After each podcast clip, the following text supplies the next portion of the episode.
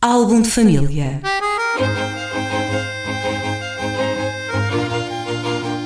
A origem e a evolução das famílias e dos seus sobrenomes.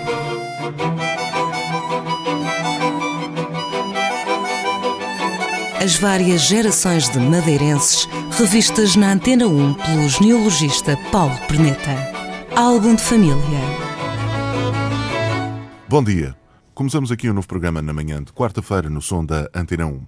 O programa vai chamar-se Álbum de Família e vai focar os nomes, os sobrenomes ou apelidos que existem aqui na Madeira. Vamos semanalmente eh, focar um dos apelidos e vamos tentar perceber a sua origem. Isto tudo com a ajuda do nosso interlocutor, o investigador Paulo Perneta, genealogista. Paulo, bom dia. Já bom tinhas dia. vindo aqui à rádio, digamos que avulso Desta feita, vamos uh, desenvolver este programa regularmente aqui nas manhãs de quarta-feira e vamos tentar perceber os nomes dos madeirenses através dessa, dessa ciência, ao fim e ao cabo, que é a genealogia. Consegues traduzir-nos o que é, o que é isto Sim, de efetivamente é uma ciência. É, é o estudo de- de- das nossas gerações, do que, está, do que está para trás a nível fam- familiar. Pode ser feito com a ajuda do DNA e aí, em princípio, não falhará, porque é, é realmente é um, são dados científicos. Pode ser feito pela documentação e às vezes acerta com o que, está, com o que conhecemos da, da análise de DNA e às vezes não acerta, Uhum. porque Há ruído no meio. Sim. Há ruído às vezes. Muito Nem bem. Este, este, este, este primeiro programa uh, servirá, digamos, de enquadramento. Vamos enquadrar todo este conceito que temos para o programa e no próximo programa, então, arrancaremos com o primeiro apelido. Já tens esse primeiro apelido para focar para a Sim, semana? eu, eu, hum, nos, nos primeiros programas desta série vamos hum, falar sobre eh, câmaras, taxeiras e freitas. Freitas há muitos. Aqui na Madeira. muitas, Taxeiras também. Sim. Câmaras um pouco menos. Muito bem, vamos então tentar perceber como é que surgem os apelidos. Eh, Eu sei que existem por diversas vias, já focamos isto num outro programa. Por um lado, a, a religiosidade, por outro lado, enfim, eh, digamos que algum evento que depois fica, digamos, eh, associado a, a- a uma determinada pessoa. No teu caso, por exemplo, que é o apelido é Perneta, Se alguém, alguém não, deve, não devia ter uma perna al- ali pelo fim do século XVIII, início do XIX, que foi que é onde apareceu o, o sobrenome, porque originalmente era Jardim, não era, não era Perneta. Depois, mas como havia muitos jardins ali em São Roque, muitos Gomes Jardins, eu, eu transformaram, penso que foi por isso, transformaram em, em Gomes Perneta. Portanto, o- os sobrenomes aparecem precisamente pela necessidade de, de identificar, de identificar um, um indivíduo, de, de, de o assinalar de uma maneira única, pelo menos na região dele. Uh, começam a aparecer na, na Idade Média, Uh, não é muito frequente para trás, dizer, nos, nos tempos da Antiguidade Clássica havia, mas uh, para trás disso é tudo muito, muito direto. Portanto, dizia-se que alguém era Pedro, filho do Nuno, filho do João, por, in- de- por via do latim, da, da declinação do latim, que é de onde provém a maioria da nossa da substância da língua portuguesa, uh, fez-se a declinação de maneira que um, um filho de alguém, por exemplo, o filho o João, filho do Nuno, ficava João Nunes. E, por sua vez, o Nuno, filho do Pedro, ficava João Pires, que é a declinação do... Não, não, não sei como é que se chama em latim, mas é o que significa propriedade. Portanto, é filho, pertence ao pai, filho do, do, do, do, do Nuno, portanto, Uhum. Nunes.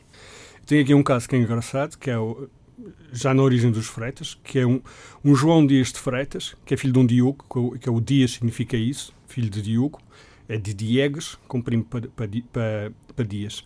Filho de um Diogo Gonçalves, por sua vez filho de um Gonçalo Oveques, que é filho de um Oveco Garcia, filho de um Garcia Gonçalves, por sua vez filho de outro Gonçalo. Portanto, a- a- na Idade Média até era, era simples a gente, rel- relativamente simples a gente perceber, fazer o encadeamento das famílias, porque os nomes realmente eram, eram, eram constituídos desta forma. Uh, regra geral, havia exceções, mas regra geral era assim.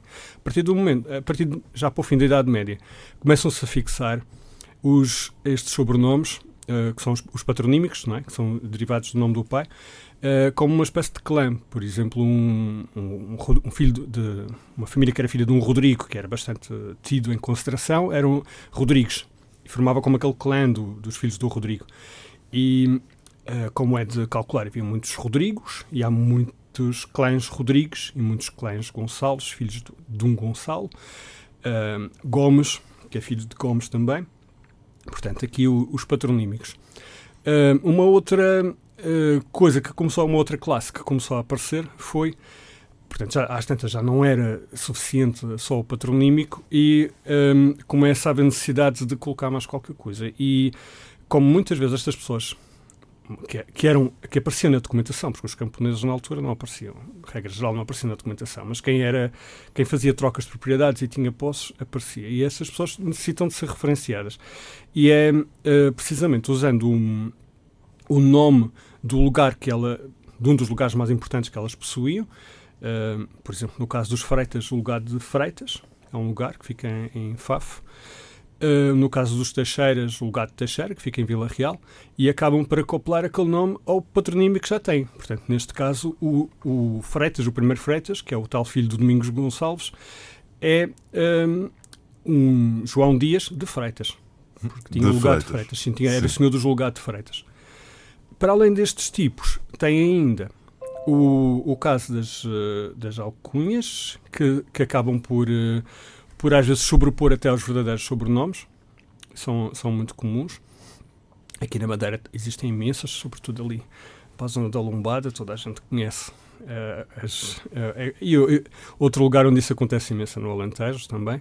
Além de, destes, destes tipos, um último tipo bastante comum também são os nomes de cariz religiosa, uma espécie de santo protetor que se colocava no fim do nome, no, podia ser Jesus, Conceição, Encarnação ou Candelária, aqui como no caso do, que é da Virgem da Candelária, que protegia a criança muitas vezes porque ela nascia no, no dia daquele santo. Por exemplo, a família Trindade, um, uma das famílias Trindades aqui da Madeira, tem, foi buscar esse nome precisamente porque o primeiro de, de, dessa série nasceu na, no, no dia da Santíssima Trindade na festa da Santíssima Trindade. E a partir daí, para se distinguirem também das outras famílias da, da mesma localidade que tinham nomes parecidos, adotaram aquele nome. Os Santa Clara, a mesma, a mesma coisa. Portanto, tudo, geralmente tudo o que tem um nome religioso deriva daí.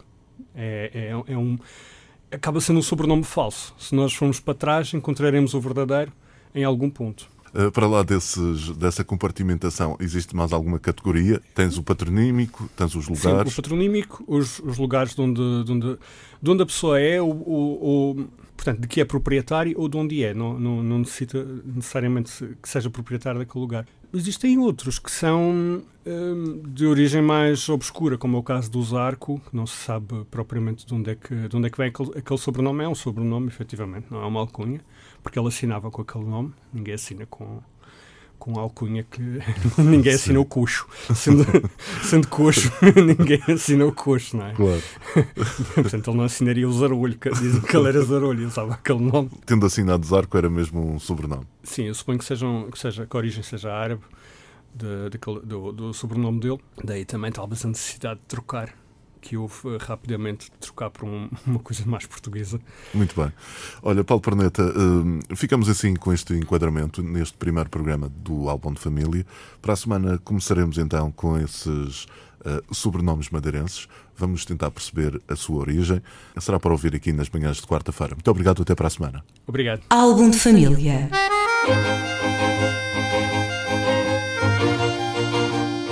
Origem e a evolução das famílias e dos seus sobrenomes.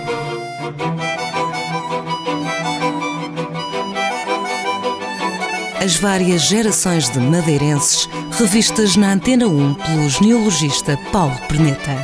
Álbum de família